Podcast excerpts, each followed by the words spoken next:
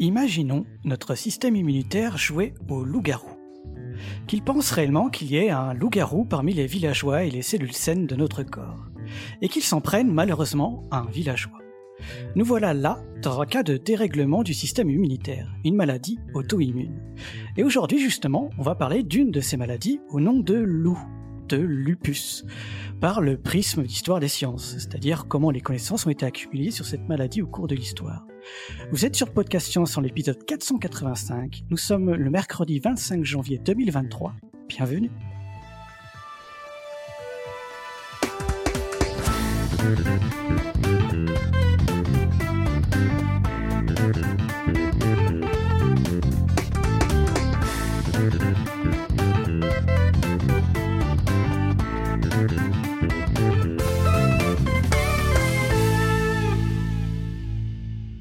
en petite table virtuelle, euh, en cet épisode, nous avons donc aujourd'hui Romulus et Rémus, dont moi et, et Cléora et Pascal du côté de Mulhouse. Salut tout le monde. Et notre conteuse universelle Irène qui va nous conter l'histoire du lupus de l'Antiquité à l'actualité. Bonsoir. Et je te laisse tout de suite la parole pour nous conter cette histoire du lupus. Donc, mais d'abord, j'imagine que tu vas nous définir un peu ce que c'est. Oui, oui, tout à fait. Je vais, faire un bref rappel euh, pour, pour euh, voir un petit peu ce que c'est cette maladie. Et puis après, on verra un petit peu comment, au cours euh, des, des siècles et des âges, ben, on s'est formé une idée de, de ce que c'est. Alors euh, donc pourquoi pourquoi j'ai voulu vous parler du lupus? Bah, C'est encore euh, alors moi c'est souvent des, des, raisons bidons euh, mes, mes, sujets de podcast, mais c'est parce que bah, je tombée sur un article fort intéressant sur l'histoire du, du, lupus tout simplement, et du coup j'ai voulu vous en parler. Alors comme disait Cléora, avant de parler de l'histoire, on va je vais quand même présenter un petit peu la maladie pour savoir ce que c'est que ce lupus. Il faut savoir qu'il y a environ environ 5 millions de personnes à travers le monde qui sont touchées par cette maladie. Et ce sont surtout les femmes jeunes, euh, mais on trouve aussi cette, euh, cette maladie chez les, les, hommes et les enfants. Et c'est une maladie qui peut toucher toutes les régions du corps humain. Ça peut toucher la peau, les articulations, le cœur, les poumons, le rein, le cerveau, donc ça peut toucher plusieurs organes différents et du coup il y a un large éventail de symptômes qui est possible. Donc le, diagnostic n'est pas toujours posé directement et de façon évidente hein, parce qu'en fait il n'y a rien de spécifique et que ça peut, ça peut encore une fois s'exprimer de façon fort différente. Ceci étant dit, les symptômes les plus communs du, lupus, j'hésite un peu à vous le dire parce que quand on dit ça, après, il y a plein de gens qui s'y reconnaissent, mais bon. Donc, vous allez euh, probablement être fatigué et il est possible que vous, ayez, vous souffriez, on va dire, d'une anémie, euh, c'est une diminution de votre hémoglobine, ce qui vous, ce qui vous fatigue, ce qui vous essouffle. Il est possible que vous ayez des maux de tête, hein, euh, des articulations gonflées ou douloureuses, euh, de la fièvre aussi, des, des œdèmes, des, gonflements, hein, des tissus euh, au niveau des pieds, des mains, des jambes. Euh, s'il y a une atteinte cardiaque, il est bien possible qu'il ben, y ait des, des, troubles cardiaques qui vont se ressentir comme des douleurs dans la poitrine et puis des essoufflements aussi. Et puis un des signes majeurs tout de même, c'est quand même l'éruption cutanée sur les joues et le nez et ça on va en parler tout au long de l'émission, c'est ce fameux euh, masque de loup. qui en fait n'est pas du tout un masque de loup d'ailleurs. on, va, on va revoir ça. Il est possible qu'on trouve d'autres signes comme une par exemple sensibilité à la lumière, un phénomène, un syndrome de Raynaud. On en a d'ailleurs parlé dans l'émission euh, sur le froid, c'est-à-dire quand on a les doigts très très blancs dès qu'il fait, euh, dès qu'on ressent un petit peu de froid. On peut avoir des ulcères, ça aussi c'est très fréquent, des ulcères, des, tissus qui se, qui se, qui n'arrivent pas à euh, euh, à se comment dire, euh, qui n'arrivent pas à se, quand on a une plaie qui ne se referme pas au niveau de la bouche et du nez. On peut avoir des thromboses aussi, donc des troubles de la circulation sanguine qui, vont boucher notre système artério-veineux. Et hélas, on peut aussi avoir des, avortements euh, récidivants. Et c'est une maladie qui, euh, qui s'exprime souvent avec des périodes de poussée, c'est-à-dire qu'on peut avoir des périodes de rémission où les symptômes vont s'améliorer, et puis tout d'un coup, on va avoir une, poussée des symptômes qui s'aggravent euh, sous, par exemple, la fatigue, le stress, etc. Alors, on l'a défini euh, selon trois adjectifs et on va décortiquer un petit peu ces mots euh, un peu techniques. C'est une maladie inflammatoire chronique auto-immune. Alors, qu'est-ce que ça veut dire? Bah, Chronique, euh, ça veut dire que les symptômes ont tendance à durer. Donc, on dit qu'il dure normalement, euh, pour définir une maladie chronique, on dit que ça dure plus de six semaines et souvent plusieurs années ensuite. Euh, le fait que ce soit une inflammation, bah, ça c'est une, euh, une, réaction de l'organisme, une, une réponse des défenses du corps lorsqu'il y a une agression. Donc on a des, des, symptômes apparents tels que rougeur, chaleur, chaleur locale, fièvre et œdème. Et euh, donc ça, c'est la définition de l'inflammation. Et d'un point de vue biologique, les acteurs de, cette réponse immunitaire sont, sont, engagés. Donc on va avoir notamment, par exemple, la production de nos fameux anticorps qui vont jouer un rôle dans cette euh, réponse inflammatoire. Et puis auto-immun. Alors qu'est-ce que ça veut dire? Ben, Notre système immunitaire, donc euh, notre système de défense, un des outils qu'il utilise énormément, c'est de, de, produire ce qu'on appelle des anticorps, qui sont vraiment des outils qui sont là euh, pour nous défendre, euh, pour attaquer par exemple ou neutraliser un virus ou une bactérie qui pénétrerait dans notre corps. Et le fait que ce soit auto-immun, eh ben, ça veut dire que ces anticorps, ils vont endommager nos propres tissus. Donc ça, c'est la partie peut-être la plus surprenante de cette, euh, de, cette maladie et de toutes les maladies auto-immunes en général, c'est que notre système de défense se retourne contre nous. Alors, cette maladie, le lupus, euh, survient en général sur un terrain génétique qui va être prédisposant, mais on n'a pas un gène du lupus. Et en plus, ça semble favorisé par d'autres facteurs. On sait que, par exemple, certains médicaments euh, peuvent euh, déclencher euh, un lupus. Il y a, par exemple, quelques antibiotiques ou quelques médicaments antituberculeux, euh, quelques traitements contre la tension artérielle aussi, par exemple, ou des épileptiques, euh, qui peuvent déclencher un lupus. On sait qu'il y a des facteurs environnementaux aussi, comme le soleil, les ultraviolets du soleil, mais le tabac aussi ou le stress. Il y a certaines infections virales comme la mononucléose, euh, donc qui est due au virus euh, de l'Epstein-Barr virus, donc qui peut, euh, qui peut, qui peuvent aussi déclencher un lupus. Et puis il y a certainement des facteurs hormonaux, surtout des hormones féminines, peut-être les, les, estrogènes, parce que, et c'est, ça c'est bien établi, c'est une maladie qui touche en majorité les femmes. Euh, il existe aussi une forme néonatale, c'est-à-dire qu'une forme de lupus qui se déclenche à la naissance, euh, et ça c'est dû au passage des anticorps de la mère qui elle-même a un lupus, ces anticorps qui vont passer chez le nouveau-né. Donc on, l'a vu, ce n'est pas une maladie qui est, qui est liée à la modification majeure d'un gène, euh, comme par exemple la mucoviscidose, mais elle est vraiment liée à plusieurs petites modifications qui, probablement, lorsqu'elles s'additionnent, eh bien, favorisent la perturbation du système immunitaire et donc euh, déclencher un lupus. Alors, on a deux formes hein, de lupus. Euh, grosso modo, on a une forme qui est limitée au tissu conjonctif, c'est-à-dire de la peau. Et donc, on parle d'un d'un lupus érythémateux, donc rouge, parce que en fait, on voit des plaques rouges sur la peau. Et c'est ce qui a, on verra, un peu euh, euh, fait que pendant longtemps, on a cru que c'était une maladie uniquement de la peau mais on s'est aperçu, et on va voir ça un peu plus loin encore une fois, que cette atteinte peut euh, s'étendre à d'autres organes. C'est vrai dans environ 10% des cas. Là, on parle de lupus érythémateux disséminé, et là, c'est euh, souvent quand la maladie, la maladie devient très grave. Il faut savoir que c'est une maladie où la mortalité est quand même importante et euh, notamment parce qu'il y a des troubles cardiovasculaires, donc des troubles du système, euh, du système euh, des artères et des veines, et puis cardiaque. Mais on a aussi pas mal d'infections, et puis des atteintes du, du, rein aussi, et tout ça fait que cette maladie peut être parfois euh, très grave.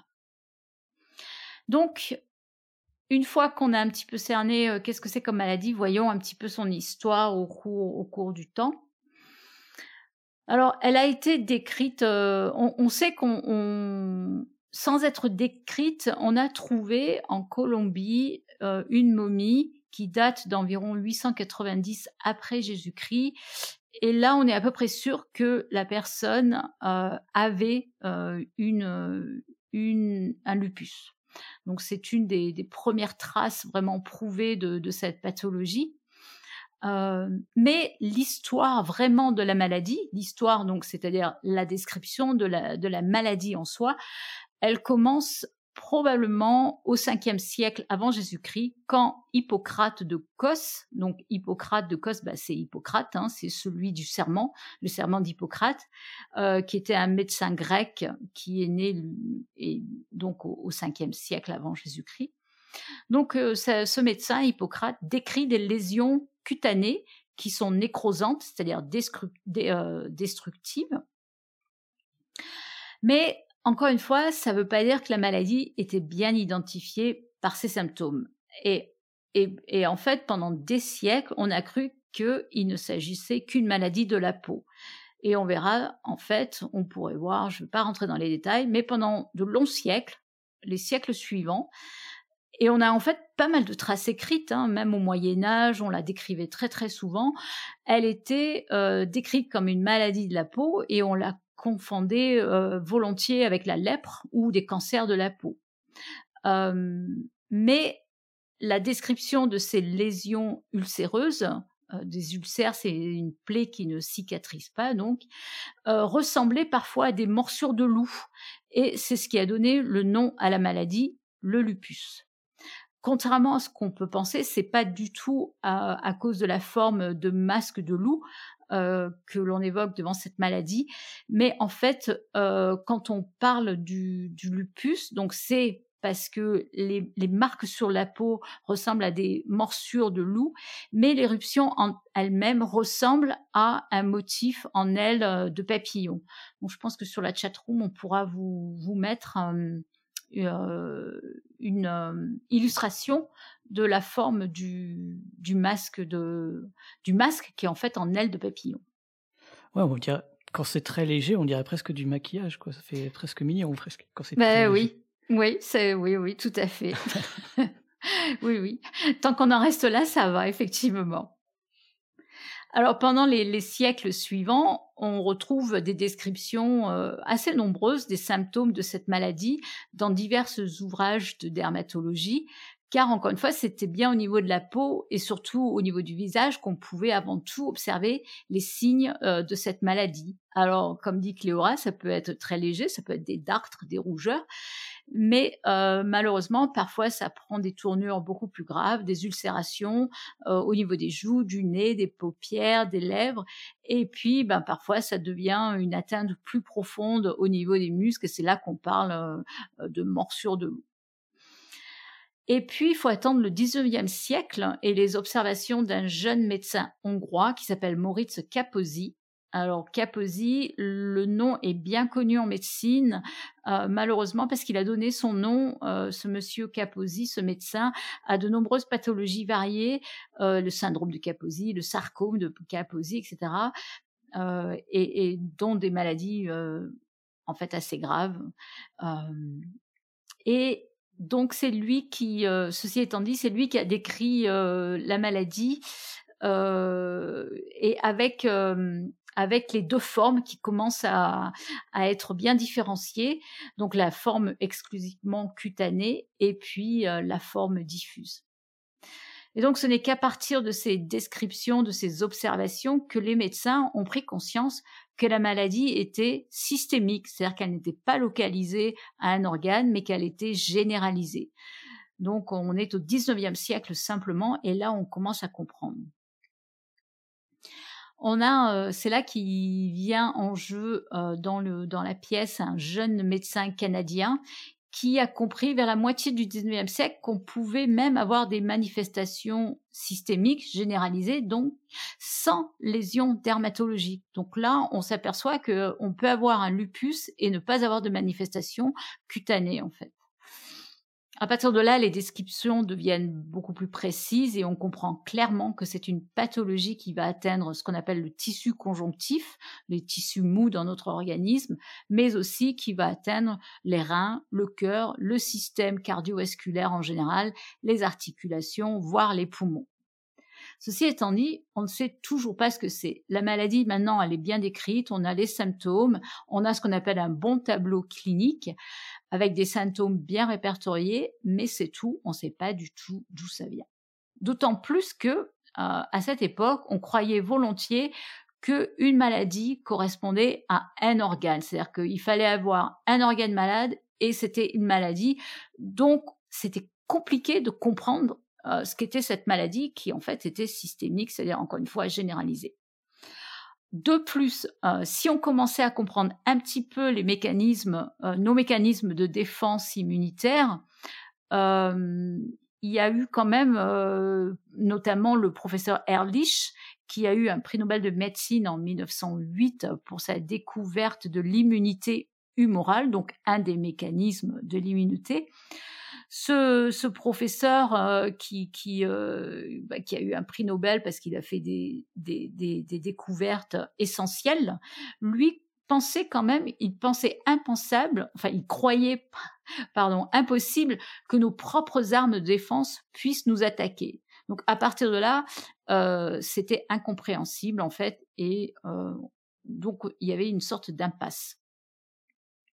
Heureusement, cette croyance, elle est ébranlée de plus en plus au cours du XIXe siècle et la notion de maladie auto-immune avec atteinte généralisée commence à faire son chemin. Alors pour l'anecdote, en 1906, euh, il y a un test de dépistage de la syphilis qui est mis au point. Donc on pourrait penser que ça n'a rien à voir, euh, mais en fait, les médecins se sont rendus compte que ce test était positif chez les patients atteints de cette fameuse maladie du lupus, même s'ils n'avaient pas la syphilis. Donc ça croisait en fait. Et euh, donc ça n'a pas, été révolutionnaire en soi parce qu'on savait déjà identifier le lupus.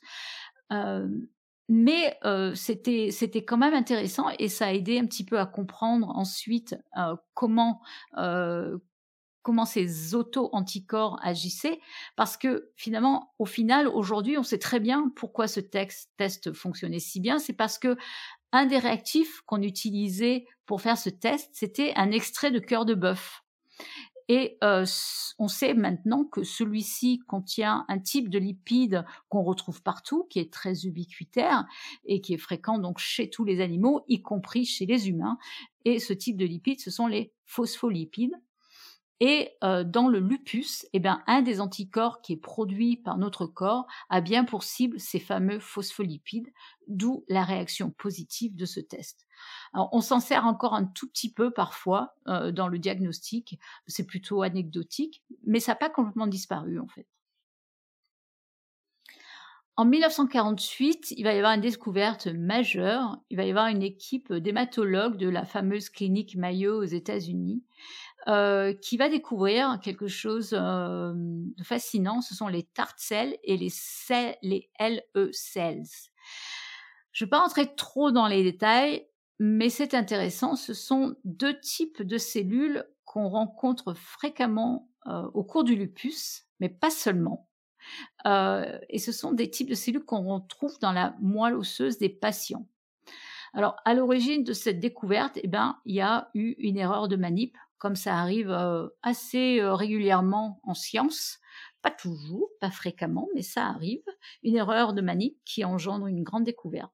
Alors, ce qui s'est passé, c'est qu'il y avait un médecin, le docteur Hargraves, qui a oublié tout, simplement dans sa poche un échantillon d'une moelle osseuse qui avait été prélevé chez un jeune patient dont on pas, on n'arrivait pas à déterminer la pathologie. Et il a oublié cet échantillon, et puis au bout de quelques jours, il a quand même décidé de regarder ce frottis de moelle osseuse, et il a observé ces fameuses cellules, un phénomène qui est assez éloquent, qui est assez caractéristique du lupus, même si encore une fois, on ne trouve pas que chez le lupus et euh, alors, ça a permis de donner un outil de diagnostic et en même temps, ça a permis de comprendre les mécanismes de la maladie. Ce qu'il a observé, grosso modo, on va dire, c'est une forme de cannibalisme. En fait, ce sont des cellules de la moelle osseuse du patient qui mangent d'autres cellules de la moelle osseuse. Alors, je dis ça parce que j'ai fait, euh, il y a quelques années, un dossier sur le cannibalisme et c'est vraiment un sujet qui, qui, euh, que j'aime bien en fait, qui me fait bien sourire.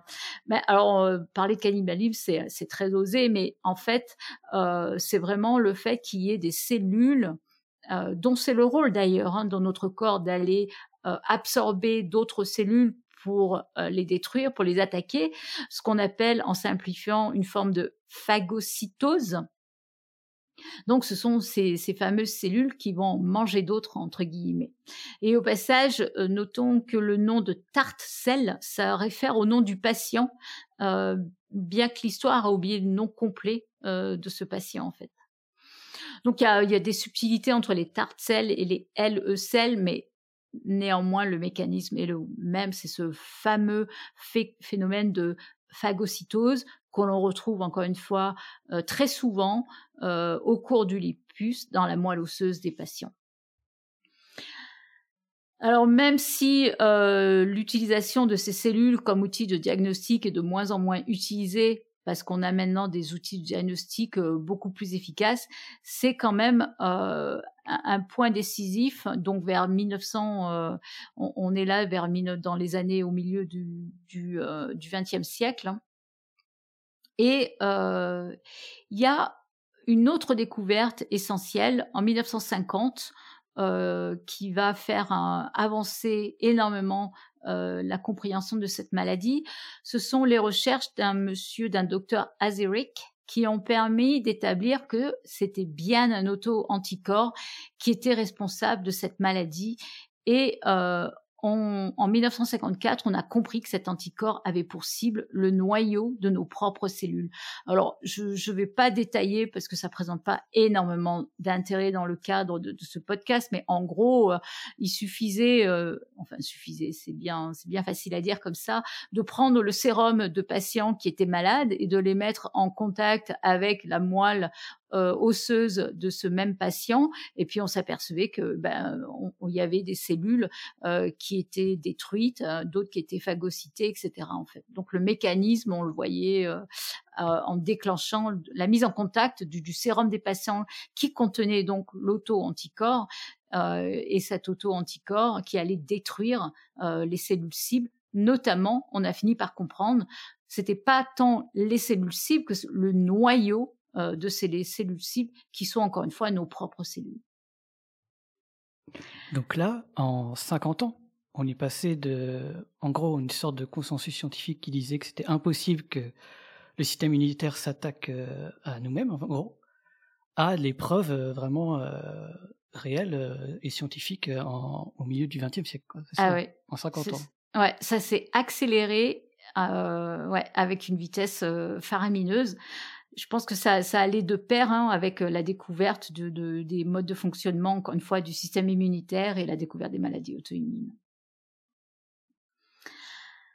Alors au cours de, des mêmes années, sans vraiment grand rapport avec, euh, avec la maladie, il y a une technique essentielle euh, qui a été mise au point, une technique essentielle dans la boîte à outils des, techniques de diagnostic en biologie qui, a vu le jour euh, et qui a vraiment aidé aussi dans le diagnostic de, la maladie. Alors, cette technique, euh, le principe, c'était d'arriver à, tracer, à détecter des, des anticorps en leur attachant une petite molécule qui nous permet de les repérer. Donc, en l'occurrence, c'était l'idée d'aller attacher une molécule fluorescente euh, sur un auto-anticorps ou un anticorps et on peut voir ensuite où sont ces anticorps en fait. C'est ce qu'on appelle l'immunofluorescence. Alors aujourd'hui, il y a plein, plein, plein euh, de techniques qui utilisent l'immunofluorescence. Euh, mais l'idée, c'est ça, c'est de pouvoir repérer et détecter des anticorps en leur mettant une petite molécule fluorescente. Il y a eu euh, des variations à passer une époque, ça se fait encore, hein, d'utiliser euh, un marqueur radioactif au lieu d'une molécule fluorescente, par exemple. Euh, le principe, en gros, reste le même, C'est juste le mode de détection qui est différent. Alors l'énorme avantage et l'intérêt de cette technique, c'est que ces anticorps, en plus, ils restent fonctionnels, c'est-à-dire qu'ils ne sont pas neutralisés, c'est-à-dire qu'ils sont toujours capables d'aller se fixer sur leur cible et de la neutraliser, voire de la, détruire si besoin. Donc ça, effectivement, c'est aussi un point crucial. Et donc, grâce à cette technique, eh ben, c'est comme ça qu'on a découvert que ces anticorps du lupus, qu'on appelle les anticorps lupiques, s'attaquent, eh ben, plus précisément à l'ADN euh, de potentiellement toutes les cellules de notre corps, d'où les atteintes multiples. Là, on a bien quand même bien posé les mécanismes de la, de la maladie où euh, donc on a, des mots clés, hein, l'anticorps lupique qui est donc un auto-anticorps qui s'attaque à l'ADN euh, de potentiellement, c'est-à-dire qu'il ne le fait pas systématiquement, mais potentiellement toutes les cellules du corps humain. Donc euh, d'où, encore une fois, le fait que parfois la maladie devient euh, généralisée. Alors j'en profite encore une fois pour faire une petite digression et parler euh, de cellules que l'on cultive en laboratoire euh, qui, parce qu'elles sont extraites de, de cancer, sont immortelles. Et ces cellules, elles ont aussi permis de, de jouer euh, un rôle super important dans, dans le, la compréhension de, de, la maladie du lupus. Et donc, on en a, ce sont des cellules, on, on, on en a pas mal entendu parler il y a quelques années euh, à cause de, bah, de la personne qui a permis euh, des, de, de, comment dire d'utiliser ces cellules. On en a parlé dans ce podcast et honnêtement, je ne me souviens pas dans quel épisode, mais je voulais revenir euh, rapidement là-dessus. Donc, ce sont euh, des cellules qu'on cultive en laboratoire et parce qu'encore une fois, elles sont extraites de, de tumeurs, elles sont immortelles. Et donc, je veux parler de la lignée des cellules ELA, qui est très très utilisée et qui est donc formée de cellules qui se cultivent relativement aisément et qui proviennent d'une seule patiente euh, qui maintenant on, a rendu César à César et euh, donc on sait qui est cette patiente et elle a été un petit peu euh, comment dire remerciée par les, services que bien malgré elle, elle a rendu à la science. Donc, qu'est-ce qui s'est passé? Henriette Lax, et donc elle s'appelle Henriette, si vous prenez les deux premières lettres de son prénom et les deux premières lettres de son nom, Henriette Lax, eh bien, ça donne la cellule ELA.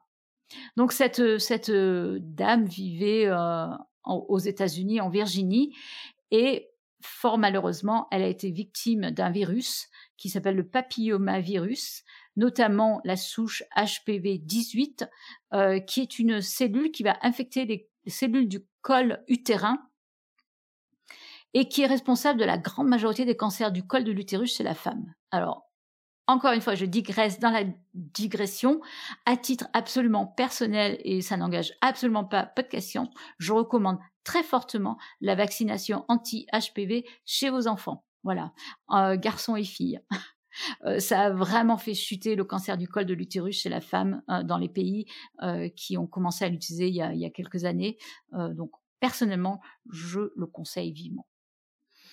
Bref, cette dame qui, euh, à l'époque, ne pouvait pas bénéficier de, de, la, de, la, vaccination, euh, bah, chez elle, on a trouvé des, des, chromosomes en surnombre, des gènes qui étaient anormalement surexprimés et qui ont malheureusement entraîné le développement d'un cancer très agressif. Et donc, euh, ça veut dire dit cancer très agressif. Qui dit cancer très agressif dit euh, multiplication effrénée des cellules infectées et production, en l'occurrence intensive, d'une enzyme spécifique qu'on appelle la télomérase. En effet, normalement, une cellule ne peut se multiplier qu'un nombre limité de fois dans notre corps, euh, mais à chaque division, euh, les extrémités de ces chromosomes vont euh, se raccourcir, ces extrémités qu'on appelle les télomères. Mais dans les cellules infectées, notamment celles d'Henrietta Lacks, eh ben, cette télomérase euh, elle réparait continuellement les télomères détruits et ça permettait à ces, cellules de se multiplier littéralement à l'infini. Donc, en février 1951, Henrietta est conduite à l'hôpital John Hopkins à, Baltimore. Précisons qu'à l'époque, c'était le seul de la région qui, acceptait d'accueillir des patients noirs. Euh, et avant de tenter de traiter la tumeur au radium, le chirurgien en a prélevé quelques, un échantillon sans rien dire en fait, sans rien dire à la patiente. C'est pour ça que Henrietta Lacks est restée dans l'ombre pendant très très longtemps. Et euh, il se trouvait, en fait, pourquoi il a fait ça? C'est parce que dans le même hôpital, il y avait un spécialiste des cultures de cellules euh, tumorales, euh, George Jay, et celui-ci cherchait depuis des années à développer une cellule, euh, une lignée, ce qu'on appelle une lignée de cellules humaines, donc euh, des cellules humaines immortelles, c'est-à-dire que des cellules que, que l'on pouvait mettre en culture dans une boîte hein, et qui, se, qui ne mourraient jamais. Et il cherchait à faire ça depuis des années et eh ben en fait, avec ces fameuses cellules LA, euh, dès qu'elles ont été mises en culture dans le dans un milieu qui était adapté, eh ben on a bien vu qu'elles étaient capables de se développer rapidement et indéfiniment. Et ça, ça a été un, un matériel de travail vraiment utile aux chercheurs du monde entier, du monde entier. Euh, donc dès qu'on s'est euh, dès qu'on s'est aperçu qu'elle se elle multipliait bien ces cellules, l'assistante de, de, George Jay a placé l'échantillon d'Henrietta Lacks dans un milieu de culture et a noté sur le tube bah, les premières lettres du nom de la patiente. Et là. Donc elles se sont euh, ces cellules, elles se sont multipliées de façon spectaculaire. Il faut savoir qu'elles doublent en nombre toutes les 24 heures. Et ce spécialiste a rapidement saisi euh, l'ampleur de sa découverte et donc, euh, ce qui est bien, c'est qu'il en a expédié à tous les chercheurs intéressés dans le monde entier. Et c'est pour ça qu'on les utilise énormément. Et aujourd'hui, vous pouvez les, acheter hein, dans les banques de données pour, cellules. Euh, moi, quand j'étais aux États-Unis, je faisais de la recherche, j'en utilisais beaucoup. Et, euh, c'est vrai qu'elles se cultivent. Elles font partie des cellules qui se cultivent relativement très facilement. Et lorsque Jay a démontré que les cellules LA étaient sensibles, par exemple, au virus de la poliomélite, et eh ben ça, c'est ce qui a servi à élaborer le vaccin.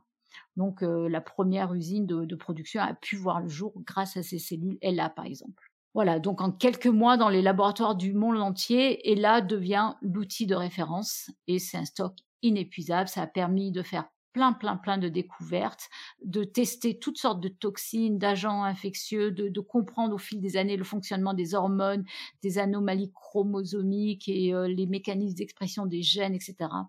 On les a même envoyés dans l'espace en 1960 pour euh, étudier l'impact de, la pesanteur et des rayonnements sur les structures cellulaires. Voilà, donc euh, depuis la famille d'Henrietta, elle a demandé à ce que elle ne soit pas euh, euh, oubliée euh, parce que encore une fois, bien malgré elle, la pauvre, elle a, elle a, elle a, ses, cellules ont, ont, été, je veux dire, une préciosité énorme pour les avancées de la médecine. Ceci étant dit, revenons un petit peu à notre immunofluorescence, donc cette, technique de marquage des anticorps par une molécule fluorescente. Et donc, à partir du moment où cette technique elle a été mise en évidence, eh ben là, ça a été une explosion aussi, et tout un panel d'auto-anticorps a bien été découvert, qui a été bien à l'origine des découvertes euh, et des de la compréhension des, des maladies auto-immunes. Euh, alors depuis, on sait que le, lupus s'associe parfois à ce qu'on appelle le syndrome des anticorps antiphospholipides. Donc on a parlé de ces anticorps qui s'attaquent à des, des, lipides particuliers, les phospholipides. Et malheureusement, euh, quand ils sont, euh, ils existent ces auto-anticorps, eh ben, il va, va y avoir des thromboses et parfois aussi des, des avortements euh, récidivants euh, chez, chez les patients.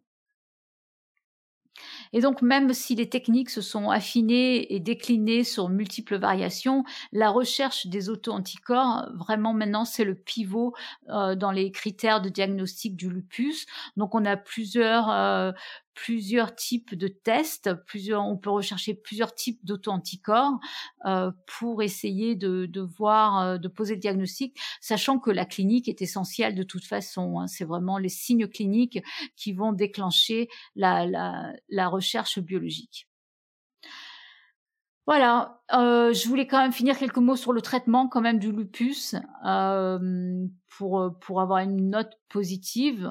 Donc on est passé de traitements peut-être un peu farfelus euh, à base de chèvrefeuille ou d'huile de, foie de morue, même d'arsenic, à des substances qui étaient de plus en plus efficaces euh, par exemple, vers la fin du 19e siècle, on a commencé à utiliser la quinine qui semblait agir euh, sur les manifestations cutanées, mais c'était pas, ça permettait pas vraiment de rentrer en rémission durable.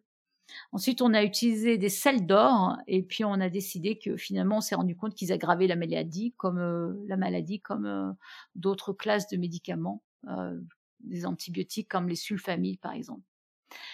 Et puis, grande découverte, encore une fois, qui n'a a priori rien à voir, d'ailleurs non, ça n'a rien à voir avec le lupus, mais euh, ça a été un grand tournant dans le traitement de, des maladies auto, euh, des maladies euh, immunes. C'est en 1930 le Suisse Reinstein qui est arrivé à extraire la cortisone de la glande surrénale. Et ça, c'est le début d'une grande, euh, ou petite, je sais pas, j'ai envie de dire grande, allez, révolution thérapeutique. Euh, parce que très vite, on s'est aperçu euh, de l'effet anti-inflammatoire très puissant de cette molécule et de ses dérivés. Et, euh, et ça a été euh, ça a été un grand soulagement pour beaucoup de patients. On l'a utilisé beaucoup pour la polyarthrite rhumatoïde qui est un autre type de maladie auto-immune assez fréquente. Et euh, elle a été ensuite employée avec succès dans le lupus. Et puis dans les années 50, euh, on a commencé à utiliser d'autres traitements. On a, on a continué finalement sur la piste des antipaludéens comme la chloroquine. Et dernièrement, on a mis euh, en service une dernière arme. C'est plutôt que de chercher à complètement euh, abolir la, la, réaction immunitaire, on va la moduler. Euh, donc on utilise des, immunosuppresseurs, j'allais dire, plus subtils, euh, moins forts que les stéroïdiens. Donc on module la réponse immunitaire plutôt que de la supprimer et on a pour ça un nouvel euh, arsenal de, molécules. Alors, il euh, y, a une question dans la chatroom. Pourquoi, pourquoi est-ce qu'il y a plus de femmes concernées? Eh ben, on ne sait pas très très bien. Euh, c'est vrai que les maladies auto-immunes, il y en a beaucoup qui touchent plutôt les femmes. Donc, on suspecte qu'il y a un facteur hormonal euh, qui fait que euh, bah ouais, les femmes sont plus euh, sujettes aux maladies auto-immunes. C'est, c'est la piste la plus, la plus probable. Ceci étant dit, je pense qu'il faut faut peut-être pas éliminer peut-être un facteur génétique aussi. Je sais pas du tout. Ouais, tu as parlé de génétique, prise de médicaments, des facteurs environnementaux, tabac, stress. C'est ça. virale, facteurs ouais. hormonaux. On sait, on sait pas, on sait vraiment pas, c'est le flou total, quoi. Oui, oui, oui, c'est ça. Il y, a, y, a, plein de maladies finalement, on ne sait pas pourquoi euh, euh, certains vont, vont, attraper cette maladie et puis d'autres non. Euh, enfin, bêtement, même le Covid, on ne sait pas pourquoi il y a des gens dans une fratrie, une famille qui vont l'attraper et d'autres non. les maladies auto-immunes, pourquoi est-ce que c'est plus souvent les femmes Oui, c'est on, a, on a encore beaucoup beaucoup de choses à apprendre, heureusement d'ailleurs. Voilà, en conclusion, et eh ben euh, de ce petit dossier, ben en fait, euh, voilà, au cours des siècles, le, le lupus est passé d'une pathologie dermatologique à une pathologie euh, systémique. Et même les premiers diagnostics, les premiers diagnostics biologiques furent un peu dus au, au, hasard, comme les tests pour détecter la, la, syphilis ou cette découverte fortuite des cellules TART ou LE qui ont permis de comprendre l'origine auto-immune de cette maladie. Euh, mais euh, on n'arrive toujours pas à la guérir complètement. Euh, et puis, ben, elle, elle, il y a encore encore pas mal de, gens qui, ben, qui sont gravement atteints, quoi. Et puis un petit mot sur les, maladies auto-immunes. Il faut savoir que ça touche environ 7% de la, population française. Euh, parmi ces maladies, bah, la première, c'est le diabète de type 1, et puis la sclérose en plaques, euh, les troubles de la thyroïde, et puis la maladie cœliaque, hein, la, vraie allergie au gluten, et euh, enfin la, polyarthrite rhumatoïde. et le psoriasis. voilà, voilà. Donc, j'espère que tout ça, vous aura peut-être aidé un petit peu à comprendre ces maladies qui sont sont pas rares et qui qui peuvent se décliner sur toutes les variations entre quelque chose qui va être gênant jusqu'à malheureusement parfois des formes létales en fait. Voilà. Eh bien, très bien. en même temps, euh, oui, c'est assez rapide puisque on n'en sait pas grand-chose plus que ça, hein, finalement. Mmh, c'est ça. Ouais, ouais, ouais. Alors, c'est vrai que bah, c'est déjà pas mal de pouvoir la diagnostiquer. Ouais. Euh, c'est pas mal de pouvoir avoir euh, un arsenal de médicaments. de pouvoir choper les anticorps pour savoir, bon, voilà, c'est ça. Ouais. Les médicaments pour éviter. Bah, ouais. comme tu disais, éviter que ce système immunitaire il s'emballe. Mmh. Mais c'est vrai qu'il y a des effets secondaires. On peut pas, on, ne peut pas complètement aller inhiber, neutraliser notre système immunitaire parce que ça veut dire qu'on va attraper d'autres maladies. Donc il faut trouver un bon équilibre. Et, et c'est tout là l'art en fait du traitement, c'est-à-dire que on peut pas mettre les gens dans des bulles, on peut pas supprimer leur système immunitaire, et pourtant quand il y a des périodes de, de crise, bah il faut quand même moduler cette réponse immunitaire. Et, et c'est là vraiment où il faut doser et, et, et ça devient compliqué. C'est là où le, le, le, traitement est vraiment très compliqué et ça marche pas toujours. Ok, je pensais pas que c'était aussi flou que ça, tu vois, sur le lupus, etc. Du coup, c'est un peu l'inconnu presque encore, toujours. Mmh. Mmh. Quelque chose plus en lien avec ta citation. Ben voilà, c'est ça. Donc la citation, ben, c'était un petit peu inévitable. Hein. C'est, euh, ben ouais, j'ai presque, ça me fait un peu sourire de le dire, mais bon, bref. Homo homini lupus est. Voilà, c'est cette locution que l'on trouve chez Plaute. Euh, c'est que l'homme est un, est un, comment on dit en français, l'homme est un loup pour l'homme, c'est ça, je crois. je sais plus comment on dit. Ouais, l'homme, enfin celui qu'on connaît pas en fait, est un loup pour l'homme. Voilà. Donc cette locution, elle, nous vient de, de Plaute, qui était un auteur latin euh, qui était euh, environ du IIIe siècle avant Jésus-Christ. Bon, il voulait dire effectivement que, l'homme euh, peut prendre un loup pour celui qu'il ne connaît pas, pour un autre humain qu'il ne connaît pas, et par extension qu'en fait on a, on a peur de ce qu'on ne connaît pas en fait. Voilà. Il y a une dernière question dans la chatroom d'ailleurs. Je sais pas si tu peux avoir une réponse, je n'en sais rien. Les, en fait, il y a, comme quoi les maladies auto-immunes, en fait, est-ce que c'est que en Europe où il y a trop d'hygiène entre guillemets, ou, on, rencontre ça dans, toute la, sur toute la planète? Ah ouais, non, les maladies auto-immunes, elles sont sur toute la planète. Alors vraiment. Euh, c'est bien distribué. Alors, il y a peut-être des populations qui sont peut-être plus euh, sujette, il y a peut-être des, petites variations, mais non. les maladies auto-immunes, on les trouve partout. alors attends, la question, elle était parce que ça m'a fait penser à autre chose du coup. C'était est-ce que on les retrouve chez tout le monde? Et c'était quoi d'autre Tu m'as dit? Donc les maladies auto-immunes, c'est que en Europe où il y a trop d'hygiène, donc. Ah oui, trop d'hygiène, voilà. Euh, en alors, gros, ce serait, si, en gros, ça sous-entendu, c'est s'il y a trop d'hygiène, est-ce que ça mmh. engendre des maladies mmh, auto-immunes? mmh, J'imagine que c'est ça la question. Alors, en fait, euh, alors, donc encore une fois, ce n'est pas du tout limité à, aux populations européennes. C'est la, la, la, personne qui a posé ça a certainement la notion, on s'aperçoit le plus en plus que les allergies sont dues à un excédent d'hygiène. Euh, alors, une allergie, c'est quoi? Bah, C'est aussi un dérèglement du système immunitaire, mmh.